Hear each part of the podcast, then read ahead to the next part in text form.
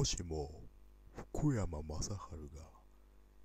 1%の努力を読んだらどうも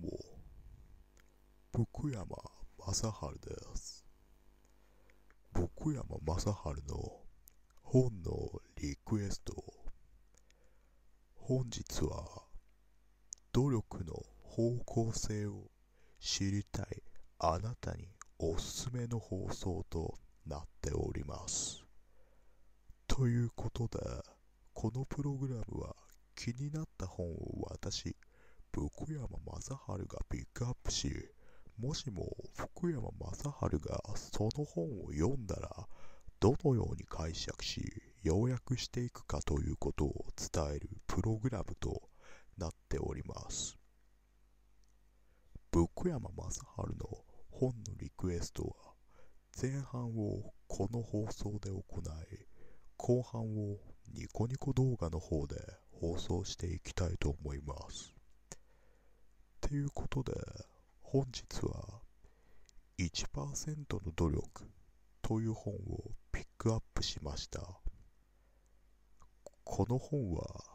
ひろゆきさんが書かれた本で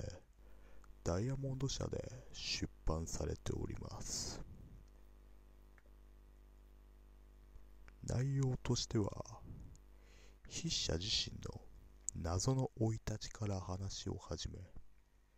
人生においてどこが頑張りどころだったのかターニングポイントでどんな判断をしてきたのか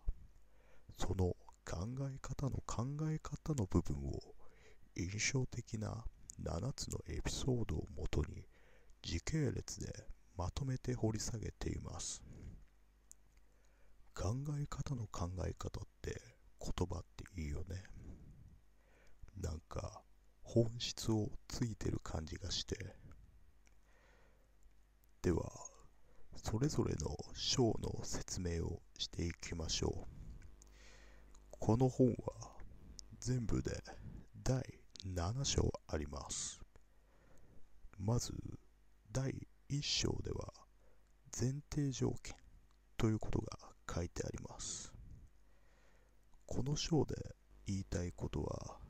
自分や相手の前提条件について考えることで、物事をスムーズに捉えやすくできるということです。えこれは、まずは全てのものがあなたにとって必要なものなのか自分はどのような考え方や前提条件を持っているのかを考えるべきであると。そうすることによって人と違う意見でぶつかった時でも相手を批判せずに前提条件が異なっている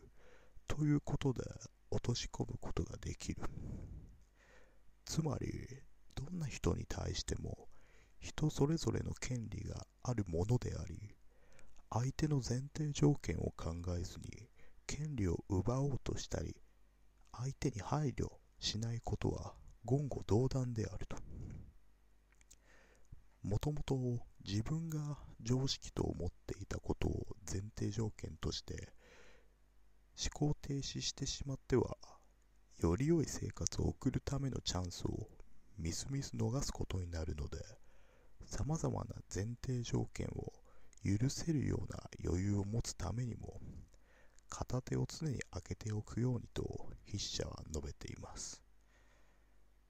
これを福山雅治なりに落とし込むと例えば僕が歌を歌う時はマイクは片手で持つといった感じですかね。やっぱ両手でね、マイクを掴んでたら、とっさに来るチャンスをつかめないからね。えー、続いて、第2章では、優先順位ということが書いてあります。えー、この章で言いたいことは、物事に優先順位をつけることで、無駄に頑張ったり、努力する必要がないということを話しています。これはまずは筆者は優先順位の話として壺の話をしていますね。砂利、砂、水、大きな岩を入れて壺を満杯にしようとするときに先に砂利や砂、水を入れてしまうと肝心な大きな岩を入れることができないと話しています。ここでの大きな岩こそあなた方が一番優先すべきものであり優先順位をしっかりとつけなければ後で取り戻すことができないという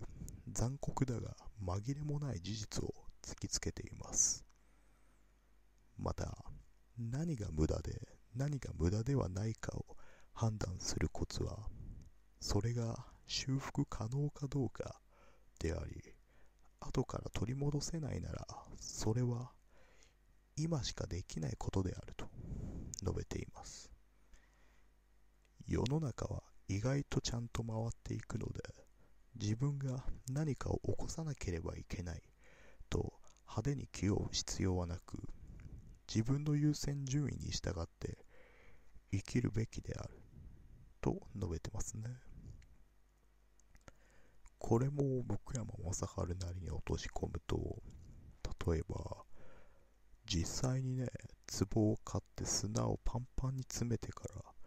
岩を入れようと ね頑張ってみたんですよね。いや、押し込んでみたらね、砂が溢れて溢れてね、部屋がもうね、もう溢れちゃったよね。うん、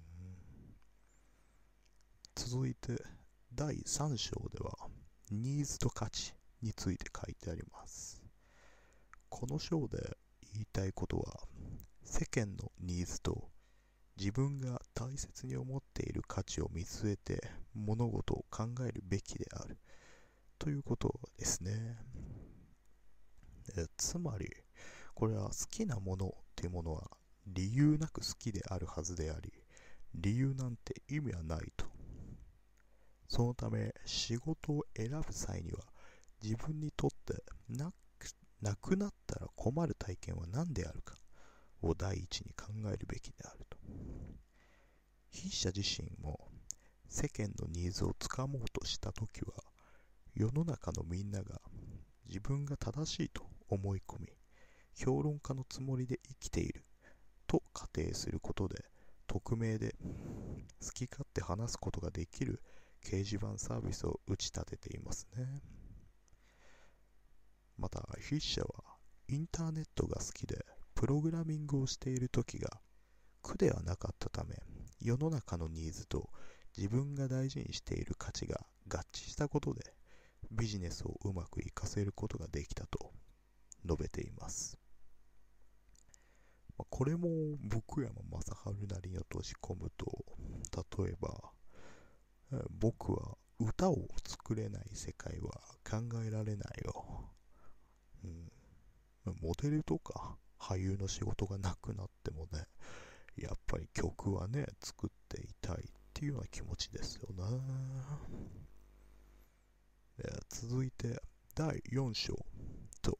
行きたいところですが、ここからはニコニコ動画の方で進めさせていただきたいと思います。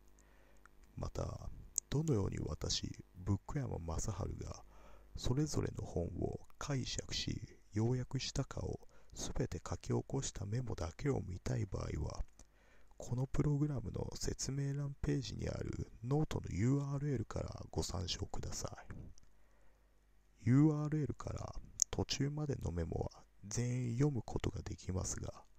もし購読してくだされば、メモ全文をご覧にいただくことができます。このプログラムを聞いた後に、この本を読みたい、本を読みながらまた自分なりに復習するときに参考にしたい